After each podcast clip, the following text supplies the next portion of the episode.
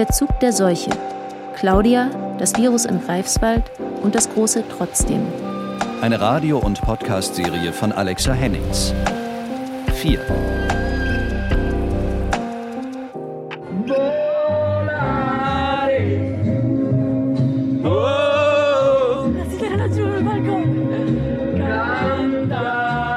Claudia sitzt in Greifswald vor dem Rechner. Ein Zoom-Gespräch nach Italien. Dieses Volk, diese Italiener, wie die zusammengehalten haben, wie sie von Balkon zu Balkon sangen, entweder diese Lieder, die Arien, Opernarien. Claudia und Raimund haben eine Ausstellung über deutsche Frauen gemacht, die für die Liebe nach Italien gezogen sind. Das ist jetzt ein paar Jahre her. Aber es gibt noch Kontakt. Ja. Ciao, ciao. Also, Wiebke. Ja. Auch Raimund bleibt doch hier, das ist doch schön. Raimund muss gleich wieder weglaufen und den Tisch decken. Manu. Wiebke hat in Florenz 2020 miterlebt, wie es in Italien mit Corona losging. Die vielen Toten, die Solidarität, die Lieder auf den Balkonen.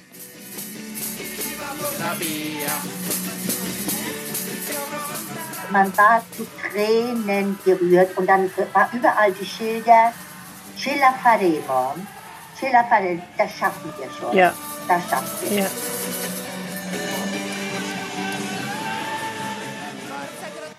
Ganz anders jetzt. Jetzt können die Leute nicht mehr. Die Leute, ich sage euch, die Stimmung ist ganz anders jetzt. Die Leute sind so niedergeschlagen. Die haben alle Angst um ihre Zukunft. Sie wissen nicht, wie das weitergehen soll. Die Leute sind wirklich ganz, ganz niedergeschlagen. Oh Mann. Wie ist das bei euch denn? Naja, also es ist alles ein bisschen. Ähm, also bei, bei uns habe ich das Gefühl, dass die Leute eher, äh, eher aufbegehren, habe ich so das Gefühl. Also es gab jetzt wieder eine große Demonstration, obwohl sie eigentlich verboten war, in Dresden von dieser Querdenker. Äh, Gemeinschaft oder dieser Querdenkergruppe, die ja auch sehr, sehr heterogen ist. 2020 ist Renate gestorben, die älteste Teilnehmerin des Fotoprojekts. Allein an Corona in einem Pflegeheim in Florenz, ohne Beistand der Familie oder Freundinnen. Raimund und Claudia hatten Kontakt zu einer der Töchter. Die wusste gar nichts davon, dass ihre Mutter in dem Projekt beteiligt war. Das hat sie ihnen gar nicht erzählt? erzählt. Nein. Hat sie denen nicht erzählt? Und deshalb wusste sie auch gar nichts von dem Interview und das haben wir ihnen dann geschickt. Und das hat sie sehr, Ja. sehr berührt und sie schrieb uns, einiges kannte sie, vieles andere aber wiederum nicht. Und das, da war viel Neues für sie auch dabei. Und eben das äh, in, in dem Kontakt mit der Gemeinde, mit euch Frauen und jetzt eben auch mit dem Interview, sie einfach ihre Mutter nochmal unter einem völlig anderen Blickwinkel erlebt hat. Ja. Die beiden hatten die Frauen in Florenz durch Claudias Vater Henry Lose kennengelernt, ein pensionierter Rostocker Pastor. Er hatte mehrere Monate die deutsche Gemeinde für Florenz und Umgebung betreut. Da trafen sich schon seit vier Jahrzehnten immer mittwochs die deutschen Frauen. Sie sind vor allem in den 60er und 70er Jahren eingewandert. Wiebke erinnert sich an die erste Begegnung mit Claudia. Wir hatten dich kennengelernt am Sonntag äh, in der Kirche. Und dann rief mich abends noch die, mh, die Antje an und sagte, oh, hast du gesehen, die Tochter von Herrn Lose? Was ist das für eine tolle Frau? Laden wir sie doch ein am Mittwoch, damit alle Frauen der Gemeinde sie kennenlernen. Ja, und dann kamen sie und Raimund zu uns am Mittwoch und es war ein toller Nachmittag. Das war total schön. Sie sagt, nicht? Und wir durften dann alle Fragen stellen. Alle, weißt du noch? Und einige waren auch ein bisschen indiskret, weißt du noch? Ja, das war in Ordnung. Es war total okay, klar. Ja. Ja, und Angelika sagte noch, also damals sitzten wir uns ja noch, ne? Ja. Ich sehe, sie halten großen Wert auf ihre Weiblichkeit. Ich sehe, sie haben rot lackierte Fußnägel. weißt du noch? Ja. Das ist der, der Angelika nicht entgangen. Und da sagtest du, ja, warum auch nicht? Ne? Natürlich. Man hat immer diese wunderschönen Schals, auch mit denen du dich so drapierst. Ne? Und, und wir waren also so begeistert und da hat es angefangen, dass wir euch nicht mehr wieder losgelassen haben. Es sind Geschichten von Liebe und Emanzipation, die die Frauen den beiden damals ganz offen erzählten. Und von Verlusten, die Alter und Krankheit mit sich bringen. Und darüber haben dann auch an dem Abend, ich, zwei oder drei von euch haben auch sehr berührend über ihre eigene Situation erzählt. Das hat uns sehr berührt. Ja, das hat uns dolle beeindruckt. Ja. Also, dass dieses, mhm. dieses Thema weniger werden und angewiesen sein, ne? Und natürlich sowieso ja. Frau sein. Frau sein ist ja sowieso euer, euer Hauptthema. Ähm, und Frau sein unter besonderen Bedingungen und irgendwie auch mal gegen den Strom und so. Und gerade Angelika, ja. da kann ich mich erinnern.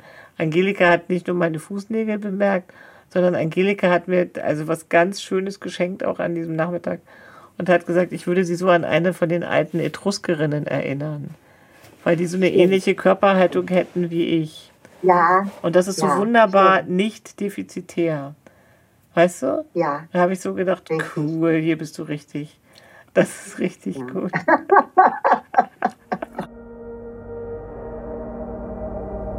Ich erinnere mich, wie Claudia gestern gesagt hat, was bin ich noch außer muskelkrank?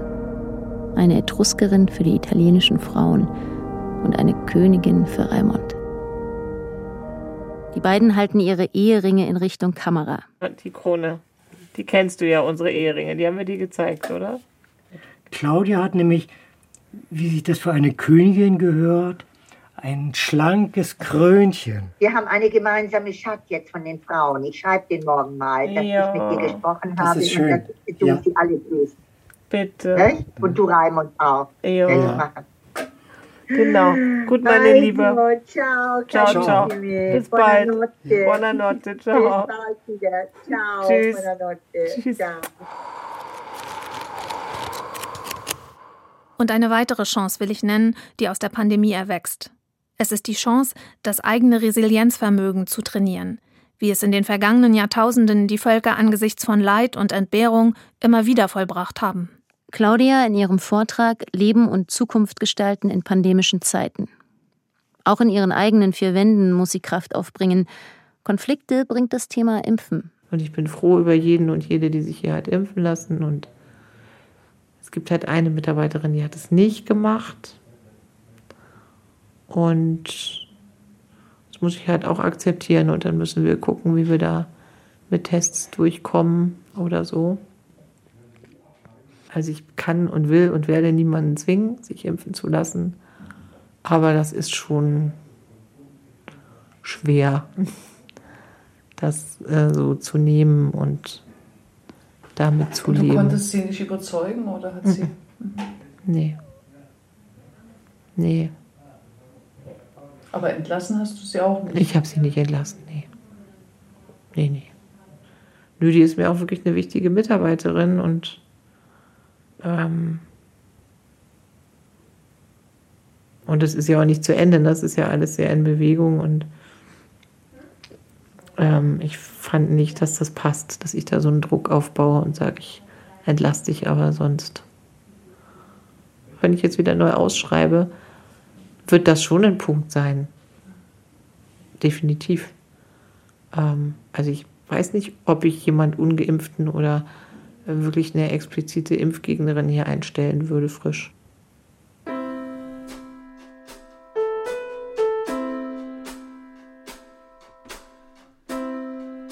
Seit 21 Jahren sind Raimund und Claudia zusammen. Sie war Anfang 20, als sie sich kennenlernten, er Mitte 40. Damals hatte sie lange braune Locken. Ihr Körper war krumm wie heute. Raimond ist mittelgroß, drahtig, Typ Marathonläufer. Klettern ist sein Hobby. Körperbeherrschung bis in die letzte Muskelfaser. Auf der Straße gucken die Leute den beiden hinterher. Sie passen in keine Schublade. Ein Liebespaar oder eine Frau mit ihrem Pfleger. Als Mann und Frau ist das schon völlig neu gewesen. Ne? Und Gleichzeitig aber habe ich auch den Gedanken gehabt, dass der Herr mich einfach vorbereitet hat auch für das Leben mit dir. Der Bruder meiner Mutter ist ein Zwerg gewesen. Und er ist der Held meiner Kindheit gewesen. Und daher kenne ich das aber, wie das ist, ähm, mit einem Freak durch die Stadt zu laufen und angestarrt zu werden. Ne? Und das, das war mir vertraut. Und so war es dann wieder, als ich mit dir jetzt dann durch Greifswald gelaufen bin, dass plötzlich Menschen, die ich von der Universität kannte, dass sie weggeschaut haben, obwohl mir klar war, die müssen mich gesehen haben. Dass ich wieder in, in, äh, in dieser vertrauten Weise, die mir als Kind schon vertraut gewesen ist, sowohl empfindsam als auch hartleibig gewesen bin gegenüber den Reaktionen. Ne? Äh, also es gibt da ja auch den Trotz, das Dickfällige und aber auch gleichzeitig das Empfindsame, alles mitzubekommen und einfach zu sagen, pff, ihr könnt mich. Wir sitzen am Wohnzimmertisch mit Kerzen. Noch eine Stunde, dann kommt eine Assistentin und bringt Claudia zu Bett. Zwei Stunden dauert das. Zu Beginn war das ein Problem für Raimund. Der Anfang war ziemlich anstrengend. Ne? Das ging ja schon am Zug los, dass Jochen, unser Freund, Pastor, mich zurückhalten wollte. Ich wollte unbedingt gleich hinstürzen, um Claudia aus dem Zug zu helfen. Und Jochen hielt mich zurück und hat gesagt, lass das mal die anderen machen. Und das wusste Jochen. Also der wusste, dass ich da jetzt nicht hilflos im Zug sitze und da nicht rauskomme. Und was hat er gesagt, was Jochen immer sagt? Da kommt die Claudia aus Rostock und die ist total gut drauf. ja. Der Pastor war ein Vertrauter aus Claudias Kindheit und Jugend in Rostock. Er war inzwischen nach Greifswald gezogen und leitete dort die Telefonseelsorge. Beide, Claudia und Raimund, hatte er als Telefonseelsorger ausgebildet, jeden in seiner Stadt. In den Räumen der Telefonseelsorge gab es gerade eine Fotoausstellung von Raimund, Porträts. Was mir einfach entgegengeschlagen ist aus diesen Porträts, ist natürlich diese wunderbare Gegenwart von Raimund, die da drin war und dass die Porträtierten irgendwie so angeschaut worden sind, dass sie sie selber sein konnten. Und das war so intensiv, das ist mir so entgegengeschlagen aus diesen Bildern und das war so schön. Und dann hat Raimund sich neben mich auf den Fußboden gesetzt, hast die Knie angewinkelt, die Arme um die Knie gelegt und hast mich gefragt, ob du mich fotografieren kannst. Und dann hat Raimund gesagt, also, du hast ein schönes Profil, du hast lange Hände, damit würde ich gerne was machen. Du bist viel Linie und wenig Körper. Und da fühle ich mich sehr, sehr auf den Punkt gebracht. Also auf einmal hat irgendwie vieles so Sinn ergeben oder ich habe gemerkt, wie sich so etwas in mir total beruhigt hat, einfach unter der Erkenntnis, dass es diesen Menschen gibt. Und mehr gar nicht. Also überhaupt nicht. Ich heirate den und ziehe nach Greifswald und wir fliegen zusammen nach New York und die Welt liegt uns zu Füßen. Überhaupt nicht. Sondern einfach nur die Idee, es gibt diesen Menschen und ich habe ihn getroffen. Es hat total gereicht in dem Moment. Nach New York sind sie später tatsächlich geflogen. Raimund, der sportliche Typ, der es schafft, Claudia die Gangway hinauf und hinunter zu tragen. Oder bis in den vierten Stock seiner damaligen Wohnung. Raimund, der Charmante, zweimal verheiratet, drei Kinder. Als er Claudia kennenlernt, ist er in einer Fernbeziehung mit einer Frau, mit der er gemeinsam klettern ging und auf Fahrradtour. Seine Körperfrau nannte er sie insgeheim. Und Claudia war die Seelenfrau. Also da gab es immer irgendwie Männer, denen ich wirklich viel bedeutet habe und das also auch ausgesprochen viel bedeutet habe. Aber da hat einfach keiner den Arsch in der Hose gehabt, äh, sich zu einer offenen Liebesbeziehung mit mir zu bekennen oder also gar zu einem Leben mit mir. Aber mit Claudia nochmal zurückgeworfen zu werden auf den Erfahrungsschatz eines 15-Jährigen. Also so war das Empfinden. Und so groß war auch die Angst. Was weiß ich, was unter diesem Rock mich da erwartet, unter diesem Kleid. ein Kraftwerk an Schnüren und drei Urinbeuteln oder irgendwie sowas. Das war meine Fantasie. Nee, das wollte ich nicht haben. Also bleib mal schön, die, die Seelenfrau, das ist alles sauber und rein. Mit dem anderen wollte ich nichts zu tun haben. Das kannte Claudia aus ihren Beziehungen. Dass ich da auch in gewisser Weise abgebrüht war. Also es hat mich jetzt nicht so, so abgrundtief verletzt, dass ich mit denen nichts mehr zu tun haben wollte. Ne? Aber das heißt, es war dann auch irgendwann klar, du trennst dich von dieser Kletterfrau, weil wir natürlich parallel auch miteinander einfach den Weg gegangen sind, dass du auch gemerkt hast, das, wovon du am Anfang gedacht hast, das geht alles gar nicht und da sind ein Haufen Schläuche, dass da überhaupt keine Schläuche sind.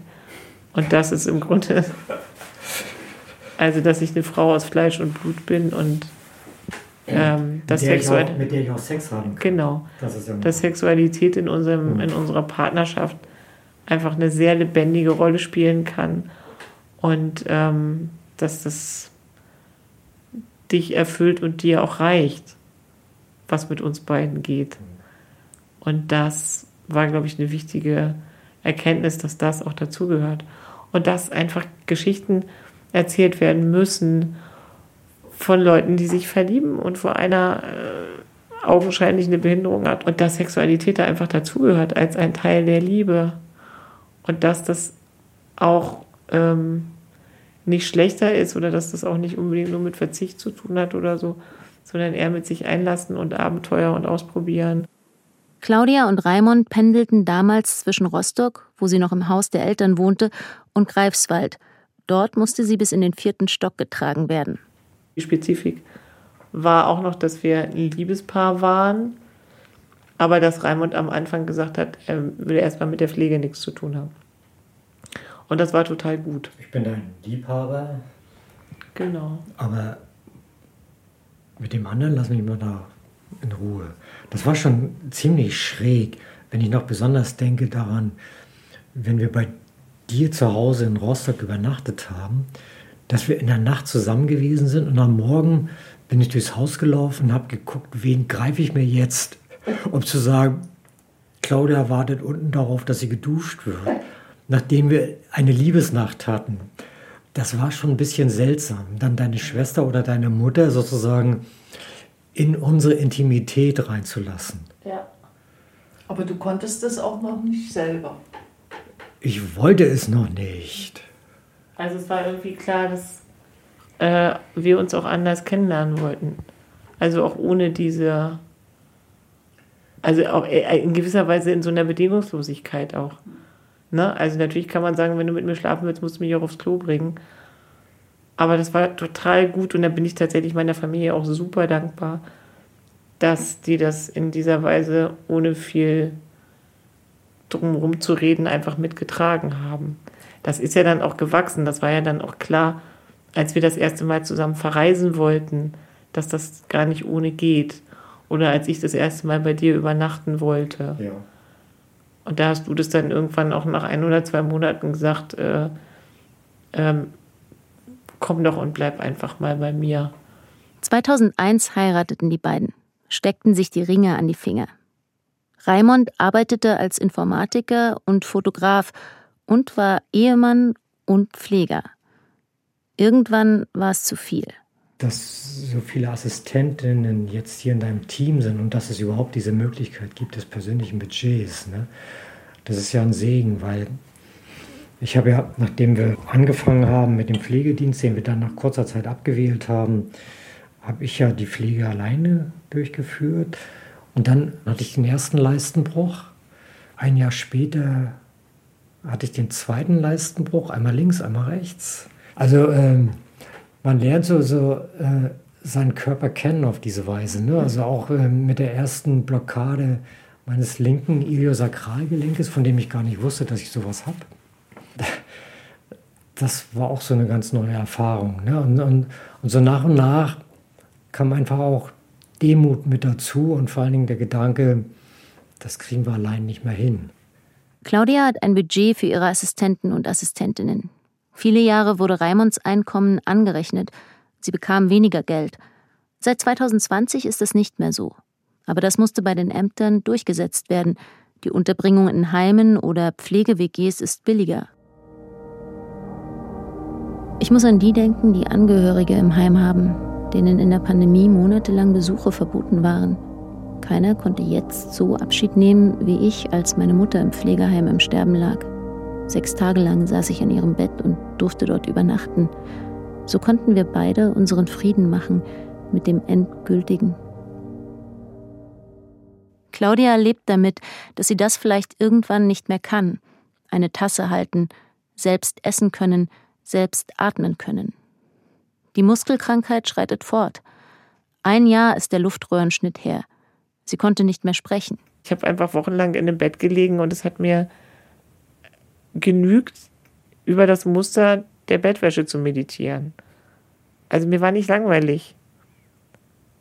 Das Leben in seiner Weite und in seiner Fülle war auch in diesen Momenten da mit allen Schrecklichkeiten, die dazugehört haben. Dieses Angewiesensein, nicht reden können, das ist besonders heftig, nicht reden können, wenn du eigentlich für jede Bewegung eine Ansage machen musst das ist wirklich schrecklich und furchtbar und das wünsche ich mir auch, dass es kein Dauerzustand wird. Aber ich weiß, dass ich das kann. Ich weiß, dass ich das kann und ich weiß, dass mir nicht langweilig ist. Und dass ich nicht möchte, dass irgendeiner das Ding ausschaltet, weil mein Leben so unlebenswert ist. Das ist lebenswert und voll der Fülle. Ich bin ja voller Bilder und ich bin äh, voller Fragen und äh, voller Ideen. Und das bin ich auch, wenn ich nicht sprechen kann. Und das bin ich auch, wenn ich da liege und ich habe natürlich das große Glück, dass auch in so einer Situation Menschen um mich herum sind, die einfach ähm, mich versuchen, so selbstbestimmt sein zu lassen, wie das irgendwie geht. Willst du ein Foto machen? fragt Claudia plötzlich. Ich habe mich das nicht getraut zu fragen. Bisher habe ich sie nur in ihr Tuch gehüllt im Rollstuhl gesehen. Claudia hat heute ein langes, schwarzes Jerseykleid an und um den Hals einen leichten Schal in Altrosa mit gestickter Kante. Sie sitzt vor mir, selbstbewusst, mit leuchtenden Augen. Eigentlich fehlt jetzt der Prosecco. Genau in diesem Moment strahlt sie es so richtig aus, ehe Ja zum Leben. Unter allen Umständen Pandemie, Krankheit, Behinderung. Das wünsche ich mir eigentlich von allen. Eine große, ein Bejahen zum eigenen Anderssein. Egal, ob man jetzt im Rollstuhl unterwegs ist oder nicht und wie man unterwegs ist und ob man jetzt irgendwie findet, man hat eine, eine seelische Eigenart oder eine körperliche, dass man nicht versucht, das wegzudrücken, sondern eher als was Schönes, Gewolltes zu sehen. Und das ist, glaube ich, was, was man an Leuten lernen könnte wie mir. Ich bin einfach sowas wie das total ähm, auf die Spitze getriebene Beispiel für Anderssein aber wir sind alle anders. Und was ich mir wünsche, ist, dass ich ein Beispiel dafür bin, wie verschieden wir alle sind. Mit allem, was wir einbringen und mit allem, was wir brauchen. Das ist eigentlich so meine Vision.